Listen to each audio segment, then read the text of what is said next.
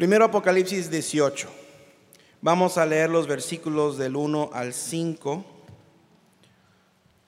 Discúlpenme, Apocalipsis 18 del 1 al 5. Y vamos a leer alternadamente. Dice, después de esto vi a otro ángel descender del cielo con gran poder y la tierra fue alumbrada con su gloria. Todos juntos.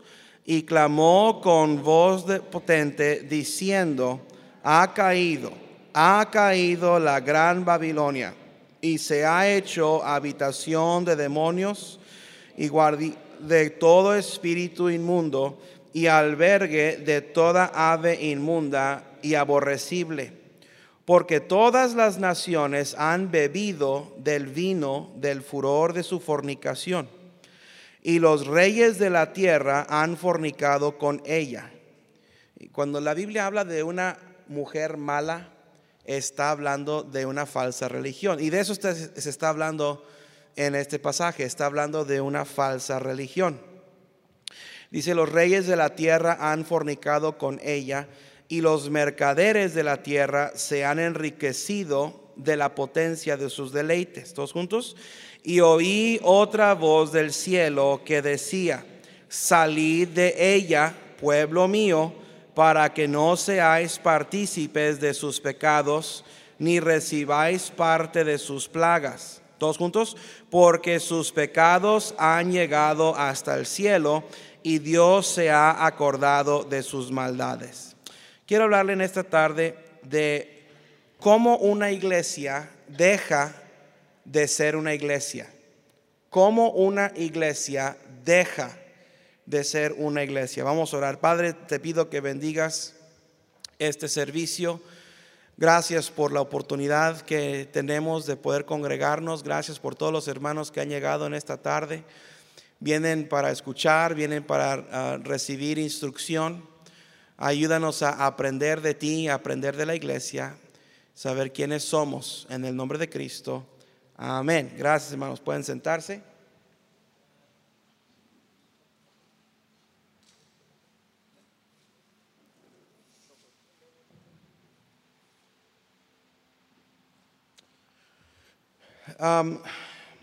la mayoría de las iglesias no son iglesias. La mayoría de las iglesias no son iglesias. Tienes que cumplir con ciertas cualificaciones para ser considerado una iglesia del Nuevo Testamento. De hecho, algunas iglesias bautistas no son iglesias. Algunas iglesias que en su rótulo dice iglesia bautista tal y tal, en realidad no son iglesias. Puede decirlo en su rótulo, pero no es una iglesia. Algunas iglesias empiezan bien, pero luego dejan de ser una iglesia. Una iglesia puede dejar de ser una iglesia. Una iglesia puede perder su franquicia puede perder su contrato con el dueño. Y eso sucede con mucha frecuencia. Una iglesia ah, es como una franquicia. Recuerdo que por muchos años en la avenida Garzazada había un restaurante, le decimos el Cirlón, Sirloin Stockade. Nadie puede decir el nombre correcto, nomás decimos el cirlón. Por muchos años estuvo ahí. A lo mejor usted fue ahí a ese cirlón que estaba en Garzazada. ¿Alguien alguna vez fue a ese cirlón que estaba ahí en Garzazada? Sí, varios. Ah, estaba ahí. ¿Se acuerdan que había uno? Ya no está. ¿Sabe por qué no está? Porque el servicio y la comida estaba horrible. Cobraban demasiado y la, la última vez que fuimos ahí, Jenny y yo, eh, no me acuerdo cuánto pagamos, pero más de lo que valía la comida. Y la comida estaba, era sobrada de ayer y estaba tibia y estaba horrible la comida, no, no valía la pena. Yo ni a mi perro le daría esa comida. Y mandé a hablarle al gerente y le dije, oiga, venga para acá. Dice, mándeme, señor. Le dije, nomás quiero que sepa que hoy usted perdió un cliente. Esta comida ni a mi perro se la doy. Está horrible esta comida. ¿Qué tiene la comida? Está sobrada, es de ayer, está tibia. Ahorita se la ponemos en el microondas. dije, no, dije, no quiero que me des nada y no te estoy pidiendo que me regreses el dinero. Quédate con el muroso dinero. Nomás quiero que sepas que mi esposa y yo nos vamos a ir. Aquí vamos a dejar el plato nos vamos a ir y jamás volvemos a regresar a este lugar. Y aparte, a todos los que yo conozca, y yo conozco a mucha gente, le voy a decir que ya no vengan a esta franquicia. No pasaron tres meses y cerraron. Yo no estoy diciendo que fue por mí, aunque no, no dudo que como yo hubo mucha gente que decidió nunca regresar a ese lugar. Perdieron su franquicia. Y una iglesia puede perder su franquicia. Una, franquicia es un, un local en donde hay un convenio entre un ah, administrador o entre un manager, gerente, pero él no es el dueño de la marca. Lo que él hace es que él le paga él hace un convenio, hace un contrato con el dueño de la marca. Y al dueño de la marca, el dueño de la marca le, renta su marca y le surte eh, la comida que va a dar. Por ejemplo, el McDonald's que está aquí en um, Estanzuela es una franquicia. El que es dueño de ese local no es dueño de la marca McDonald's. Y McDonald's cada día van y le, entregan este, um, mercancía. Es lo mismo cualquier Oxxo, es una franquicia. ¿Ok? ¿Sí me entienden? Bueno, una iglesia es así. Ahora, ¿cómo se le dice a la iglesia? Mire Apocalipsis 1.20. Apocalipsis 1.20.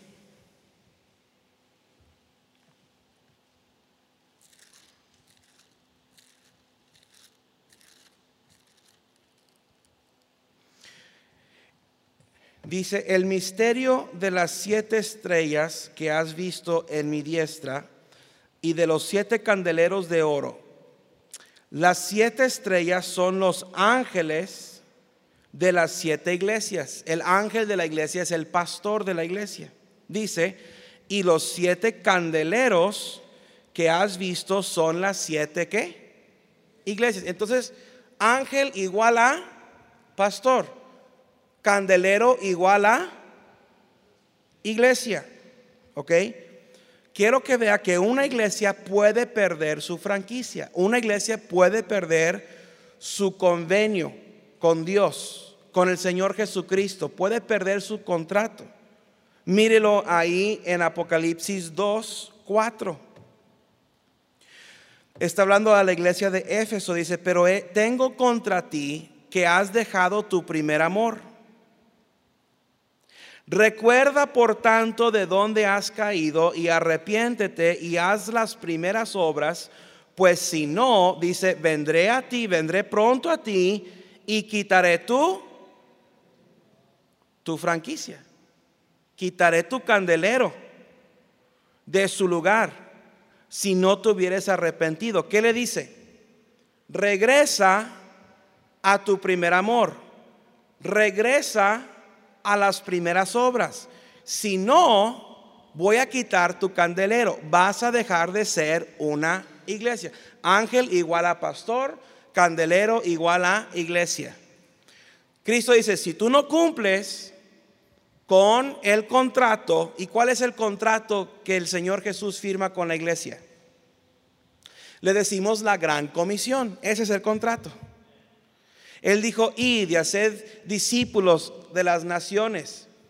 Él dijo, id y predicar el Evangelio a toda criatura. Y luego dijo, y bautizándoles en el nombre del Padre, le dijo Espíritu Santo. Y luego dijo, y enseñándoles que guarden todas las cosas que os he enseñado. Ahora, si no, si nosotros no cumplimos con ese convenio, con ese contrato, con esa comisión, perdemos el derecho de llamarnos iglesia. Podemos seguirnos congregando Podemos seguir teniendo música, podemos seguir teniendo predicación, pero ya no nos podemos llamar iglesia, porque Él quitará nuestro candelero de su lugar.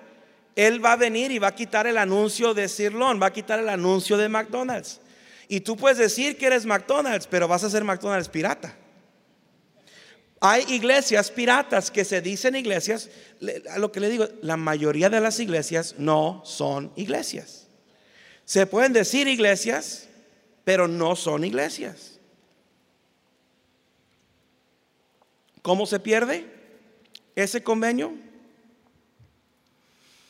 Recuerda, por tanto, de dónde has caído y arrepiéntete y haz las primeras obras. ¿Cuáles son las primeras obras que el Señor Jesús le ordenó a la iglesia que hiciera? Predicar, bautizar, enseñar. Deja de cumplir con la gran comisión y tu contrato está cancelado.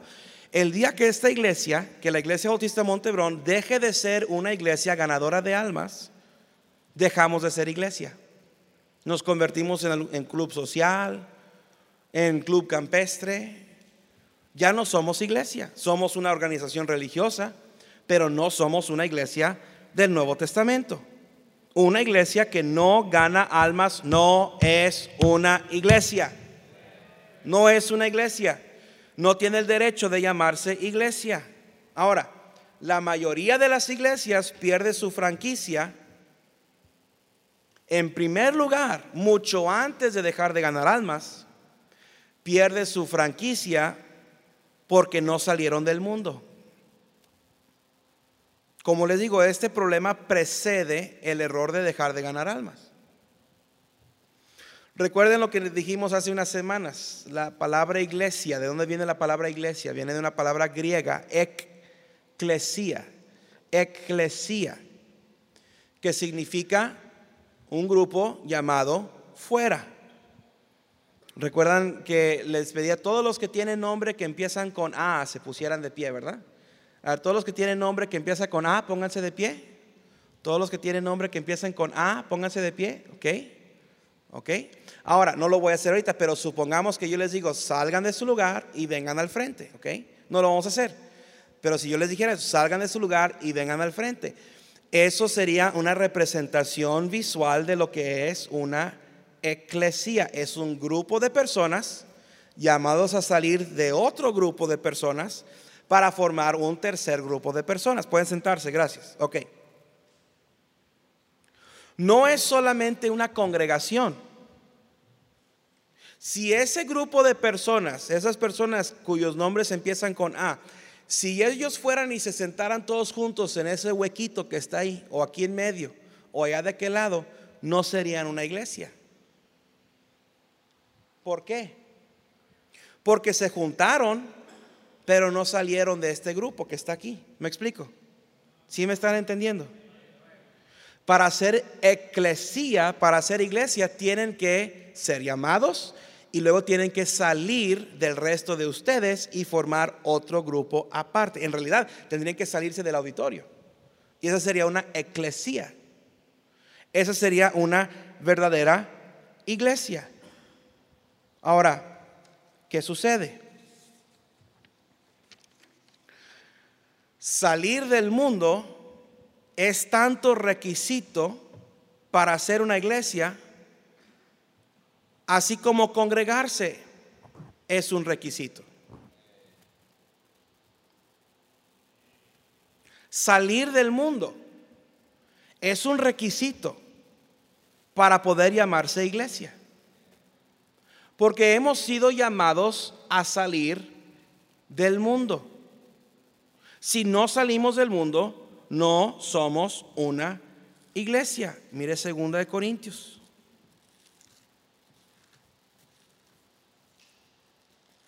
capítulo 6. Versículo 17. Dice, por lo cual salid de en medio de ellos y apartaos, dice el Señor, y no toquéis lo inmundo, y yo os recibiré, y seré para vosotros por Padre, y vosotros me seréis hijos e hijas, dice el Señor Todopoderoso. Ahora le quiero hacer esta declaración. La iglesia es una familia. Recuerde eso. La iglesia es una familia. No estoy hablando de todas las iglesias de todo el mundo, estoy hablando de esta iglesia es una familia. Recuerde eso porque lo vamos a volver a tocar en unos momentos. Pero aquí la palabra de Dios nos dice, salid de en medio de ellos. Mire Hechos capítulo 7. Hechos 7, 38. Hechos 7, 38. Dice, este es aquel Moisés que estuvo en la... Este es aquel Moisés que estuvo en la congregación. Ahora, permítame traducirles esta palabra. Es la misma palabra, eclesía. Eclesía lo que este versículo está diciendo, este es aquel Moisés que estuvo en la eclesía, en un grupo de personas llamados a salir de otro grupo para formar un tercer grupo. Una congregación. La palabra congregación puede decir lo mismo, salir de un grupo y congregarse aparte. ¿Dónde estaba esta congregación? Mire lo que dice Hechos 7:38. ¿Sí, tienen ¿Sí les importa lo que dice la Biblia? Ok. Hechos 7:38. Este es aquel Moisés que estuvo en la congregación en el desierto con el ángel que le hablaba en el monte Sinaí y con nuestros padres y que recibió palabras de vida que darnos. ¿Dónde estaba la congregación? En el desierto. Ahora, ¿cuándo se les llamó iglesia? A los hijos de Israel, ¿en qué momento se les llamó iglesia? ¿O en qué momento se les llamó congregación? No se les llamó congregación cuando estaban en Egipto. Se les llamó congregación cuando estaban en el desierto. Cuando estaban en Egipto no eran una congregación ¿Por qué? Porque estaban mezclados con los egipcios. Tuvieron que salir de Egipto para hacer una congregación. Ahora en la Biblia, ¿qué representa Egipto? Siempre, siempre, Egipto representa algo. ¿Qué representa Egipto? Representa el mundo. Israel sale de Egipto y se le llama una congregación, se le llama una eclesía, se le llama una iglesia. Cuando están en el mundo no son iglesia, cuando salen del mundo son iglesia una iglesia que no sale del mundo no es iglesia. En Éxodo, si quieren verlo, pueden verlo, Éxodo 8. Faraón le dijo a Moisés algo que muchos hoy en día dicen.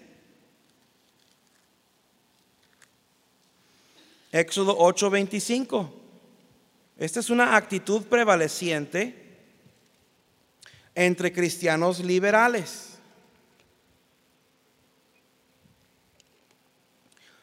Hechos 8:25. Entonces Faraón llamó a Moisés y Aarón y les dijo, andad, ofreced sacrificio a vuestro Dios, ¿en dónde? En la tierra. ¿A qué se está refiriendo Faraón? En su tierra, en Egipto. Moisés le dijo, Nel pastel. Ahora eso está en el original, usted tiene que ser estudiante eh, del, original para saber que el, Moisés le dijo en el pastel. Y, Faraón le dijo, bueno, está bien, pero no se vayan lejos. Y Moisés dijo, nos vamos a ir lo lejos que nos tengamos que ir. Y, Moisés, y, Faraón le dijo, bueno, pero no te lleves ni a tus mujeres ni a tus hijos. Y Moisés dijo, nos vamos a llevar a todos y ni una sola pata de ni un solo animal se va a quedar en Egipto. Nos vamos a salir. Dios me mandó a venir a sacar a Israel de Egipto. Y voy a sacar a Israel de Egipto. Y Dios nos manda a la iglesia a salir de Egipto, a salir del mundo. Si la iglesia no sale del mundo, no es iglesia. Una iglesia mundana no es una iglesia. Si se hubieran hecho una asamblea en Egipto, no hubieran sido llamados iglesia. Una iglesia congregada mundanamente no es una iglesia. Se visten como el mundo, lucen como el mundo. Vienen a su lugar de congregación y escuchan y tocan y cantan música que suena a la música del mundo. A veces hay lugares que se llaman iglesias que empiezan a tocar su música y uno desde afuera no sabe distinguir si es una iglesia o una cantina. Discúlpame, pero no es una iglesia. Una iglesia con música mundana no es una iglesia. Una iglesia donde las mujeres se visten igual en la iglesia que afuera no es una iglesia.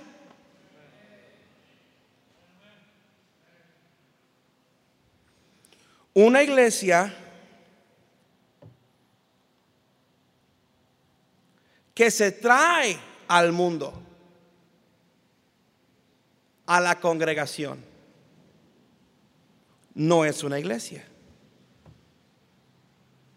Una iglesia en donde los miembros llegan con pensamientos mundanos, actitudes mundanas, tendencias mundanas, deseos mundanos, Hermano, porque acuérdese que usted es la iglesia. Este lugar no es la iglesia. Si algún día nos vamos de aquí o nos quitan este lugar, nosotros nos vamos a otro lugarcito y ahí va a estar la iglesia. A donde, a donde nos vayamos nosotros va a ser iglesia. Israel no tuvo un lugar fijo en el desierto, estaban vagando en el desierto. Su lugar de reunión con Dios era una tienda. Y cuando era necesario, Dios, eh, la presencia de Dios se movía, la, columna de nube, la columna de fuego, se movía la presencia de Dios. Y ellos tenían que empacar, empacar todo y se tenían que ir. Y si Dios nos llama nosotros a irnos de aquí, nos vamos a ir. Y no vamos a extrañar y no vamos a, a, llorar y no vamos a lamentar porque Dios nos está llevando a otro lugar. El lugar no es la iglesia. Nosotros somos la iglesia. Pero si no salimos del mundo, espiritualmente hablando, no somos una iglesia. Y si cuando nos congregamos nos traemos al mundo, no somos una iglesia. tenemos que dejar la música del mundo y las palabras del mundo y las, las actitudes del mundo. Ningún grupo de personas tiene el derecho de llamarse iglesia si no han salido del mundo o si se han traído el mundo con ellos. Hermano, por eso nosotros predicamos como predicamos.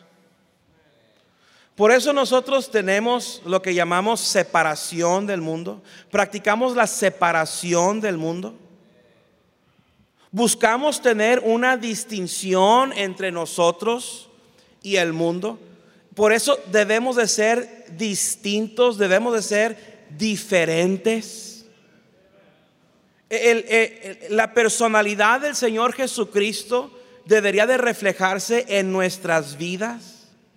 Debemos de ah, huir de la tentación y huir del pecado. Debemos de denunciar el pecado. Debemos de denunciar la maldad. Porque una iglesia llena de mundanos no es una iglesia. Quisiera detenerme ahí unos 30 minutos.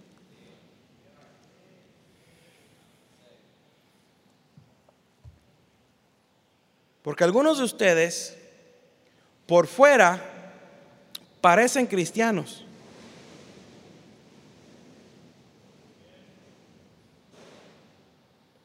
Pero por dentro son igual de mundanos que su vecino de dos puertas abajo que pone sus cumbias en sábado en la mañana. Eres cristiano del pellejo para afuera, pero tu corazón es más mundano que el diablo. Tu boca, tu lengua, tienes una lengua mundana. Tienes pensamientos mundanos. Y tú vienes a este lugar y te congregas con nosotros y te dices ser cristiano, pero lo que eres ser es mundano. Y te estás trayendo el mundo a la iglesia. Y ah, eh, eso sucede, esta ya no es iglesia. Yo prefiero una iglesia donde estemos dos o tres congregados en su nombre, donde los dos o tres estamos en serio, Dije, ¿estamos en serio? Que dos o trescientos, en donde la mayoría son cristianos del pellejo para afuera, de los dientes para afuera.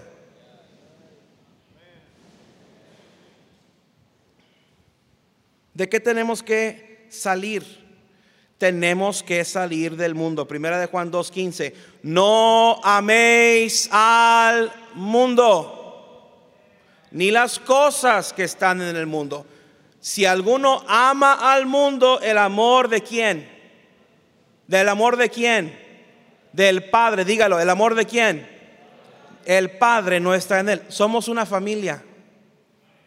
Somos una familia. Recuerde eso. Somos una familia.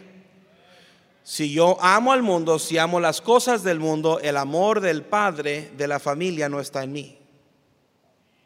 Eso quiere decir, eso no quiere decir que el Padre no me ama. Eso quiere decir que el amor que yo heredo de mi Padre.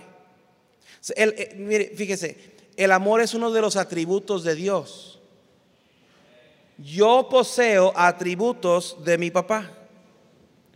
Todos los atributos malos de mi papá yo los poseo. De mi mamá tengo todos los atributos buenos, menos los, bueno, hasta los dientes. Ayer se me quebró una muela. Pobre mi mamá, y siempre se le están quebrando las muelas. Y, ah, pero todos los atributos malos los heredé de mi papá. El amor es un atributo de Dios. El que ama al mundo o las cosas que están en el mundo no está heredando los atributos de Dios. El amor de su Padre no está en él.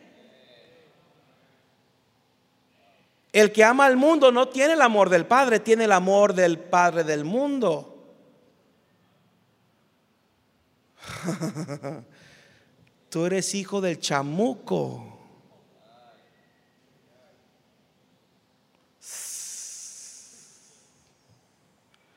Juan 17, 6, el Señor Jesús dice, he manifestado tu nombre a los hombres que del mundo me diste. Dios sacó a unos hombres del mundo y se los dio el Señor Jesús. Si alguno eh, dice, dice, tuyos eran y me los diste y han guardado tu palabra, estaban en el mundo, ya no están en el mundo. Hay que salir del mundo. Saca tu mente del mundo. Ah, sí, está bien. Hermana, usted no usa pantalón. Felicidades, felicidades. Pero tiene boca de bruja.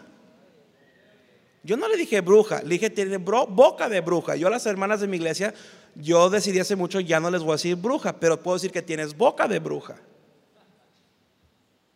Está bien, hermano, tú no traes pelo largo, no fumas, no tomas. Felicidades, felicidades pero tienes una actitud bruta. No sabes perdonar, no sabes llevarte bien con otros hermanos, no sirves, no ganas almas. Esa es una mentalidad mundana. Del pellejo para afuera eres cristiano, pero adentro eres más mundano que nada. ¿De qué tenemos que salir? Mira Apocalipsis 17. Apocalipsis 17. Versículo 1. Vino entonces uno de los siete ángeles que tenían las siete copas y habló conmigo diciéndome, ven acá y te mostraré la sentencia contra la... ¿Están ahí? Apocalipsis 17, 1. Ok. Vino entonces uno de los siete ángeles que tenían las siete copas y habló conmigo diciendo, ven acá y te mostraré la sentencia contra la gran ramera aquí tenemos una mujer mala. ¿Qué representa la mujer mala en la Biblia? Representa la falsa religión. ¿Ok? La que está sentada sobre qué? ¿Sabe qué representan las muchas aguas en la Biblia? Representa la población general del mundo.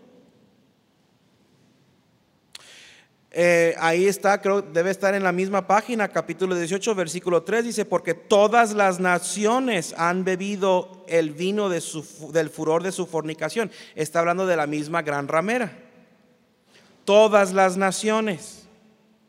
Dice el versículo 2, capítulo 17, con la cual han fornicado los reyes de la tierra.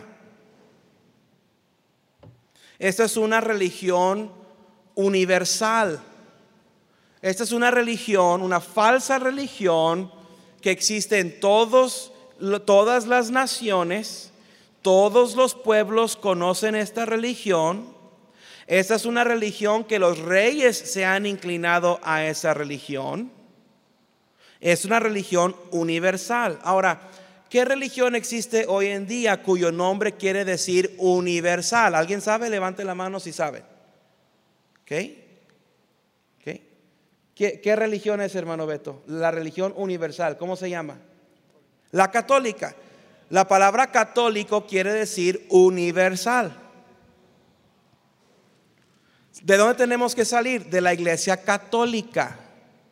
Algunos de ustedes por fuera son bautistas, pero por dentro son católicos. Algunos de ustedes todavía tienen sus santitos ahí escondidos. Todavía pasan por la iglesia católica y ganas les dan de persinarse. Es en serio. Versículo 4, la mujer estaba vestida de púrpura y de escarlata y adornada de oro y de piedras preciosas y de perlas. Vaya al Vaticano y dígame si esto no está describiendo la iglesia católica. Versículo 6, y vi la mujer ebria de la sangre de los santos y de la sangre de los mártires. La iglesia católica ha martirizado a más cristianos que cualquier otra organización en la historia del mundo. Versículo 9, esto para la mente que tenga sabiduría, las siete cabezas son siete montes sobre los cuales se sienta la mujer. ¿Quién es la mujer? La iglesia católica. ¿Dónde se sienta? Sobre siete montes. Roma es la ciudad puesta sobre siete montes. Así se conoce la ciudad de Roma. Y dice el versículo 18, perdón, el capítulo 18, versículo 4, dice, y oí una voz del cielo que decía, salid de ella, pueblo mío para que no seáis partícipes de sus pecados ni recibáis parte de sus plagas. Ya sálganse de la iglesia católica. Ya. Ya es tiempo. Desháganse de esas costumbres, esas supersticiones de la iglesia católica. Esas tradiciones de la iglesia católica. Tú no puedes ser parte de la iglesia si sigues siendo parte de la gran ramera. Mira el versículo 5, capítulo 17, Apocalipsis 17, 5. Y en su frente un nombre escrito, un misterio, Babilonia la grande, la madre de las rameras y de las abominaciones de la tierra. Entonces la iglesia católica no solamente es la gran ramera, es madre de rameras. Quiere decir que tuvo hijas. ¿Cuáles son las hijas rameras de la gran ramera? Los metodistas, los presbiterianos, los episcopales, los luteranos, los calvinistas, los calvinistas, los calvinistas, porque salieron de la gran ramera, salieron de la iglesia católica, son hijas de la gran ramera. Ninguna iglesia que salió de la gran ramera es una verdadera iglesia, es hija de ramera y es ramera. La verdadera iglesia no salió de la ramera. La verdadera iglesia se estableció sobre esta roca. ¿Y cuál es la roca? Que tú eres el Hijo de Dios. Tú eres el Hijo unigénito de Dios. Tú eres el Cordero de Dios que quita el pecado del mundo. La verdadera iglesia salió de Cristo. No de la gran ramera. ¿De qué más tenemos que salir? Tenemos que salir de iglesias liberales y mundanas. Otra vez, segunda Corintios 6.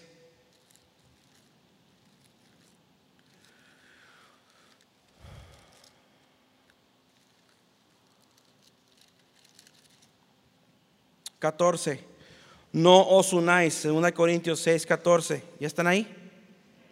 No os unáis en yugo. ¿Qué? ¿Qué, qué clase de yugo? Desigual. ¿Qué quiere decir la palabra desigual? Quiere decir que no es igual. ¿Alguien no sabía eso? Quiere decir que es diferente. Como, como decimos allá en el rancho, es diferente. Hoy en la mañana estaba predicando en Saltillo. Estaba predicando acerca de cómo hay mujeres que se quieren vestir como hombres. Antes se predicaba mucho en contra de que las mujeres usaran pantalón. Todavía tenemos esa creencia, pero no se predica tanto. Me hace que voy a preparar un sermón en contra del pantalón en la mujer. Lo voy a predicar un domingo en la mañana cuando haya muchos visitantes. Y, no les voy a avisar para cuándo, nomás lo voy a dejar caer.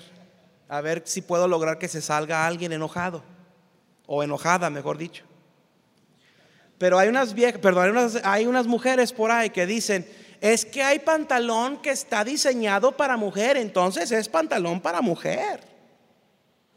Es prenda de mujer porque está diseñado para mujer. Estúpida. Todo mundo sabe que el pantalón es del hombre y la falda es de la mujer y se lo voy a comprobar. Te va a gustar esto. Hoy en día vemos una mujer en pantalón, se nos hace lo más natural del mundo.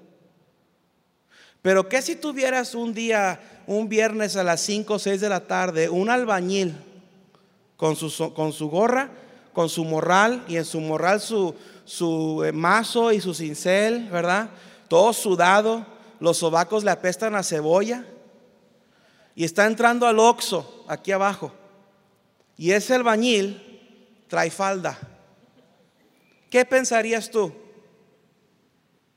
Este vato está loco.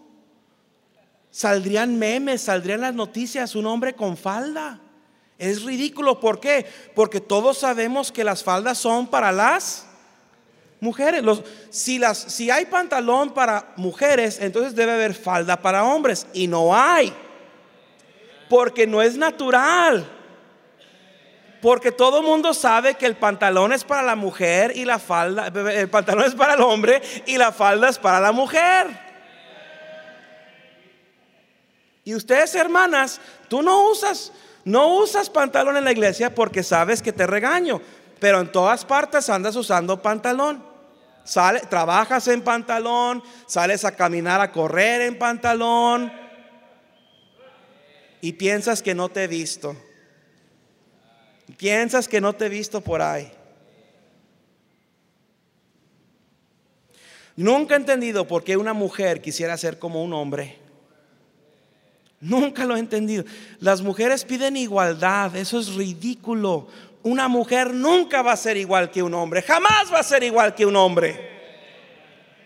Ay, ese es un machista. No, no. Yo soy más feminista que cualquier mujer en el mundo. Porque yo no creo que la mujer puede ser igual que el hombre. ¿Sabe por qué? Porque yo creo que el hombre está aquí más o menos y la mujer está por allá arriba. decir que la mujer sea igual que el hombre es bajar a la mujer al mismo nivel animal del hombre. Los hombres somos unos animales brutos. Brutos. El, Dios creó al hombre de la qué? De la tierra, del polvo. Se lo voy a comprobar.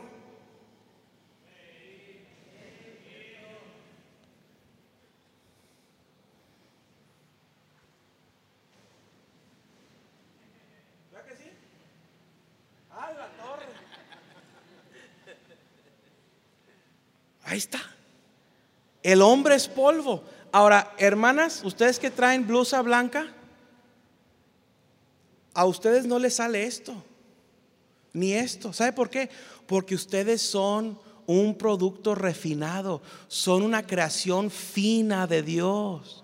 A ustedes Dios no las creó del polvo de la tierra, las creó de un producto ya refinado. El hombre es tortilla de, maíz, ustedes son tortilla de harina. Mis respetos. Y aquí Dios está diciendo, no se hagan iguales que el mundo. ¿Por qué? Porque el mundo está aquí, ustedes están aquí arriba.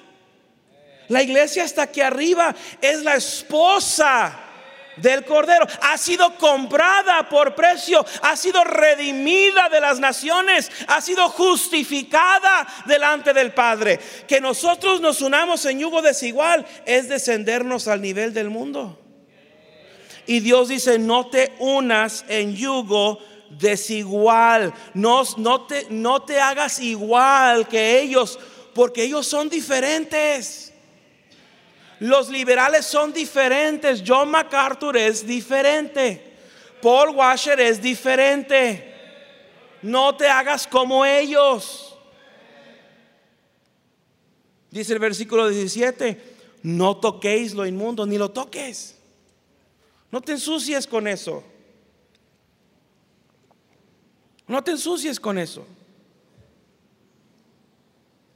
Les dije, todos, la iglesia somos una familia. ¿Y qué dice aquí?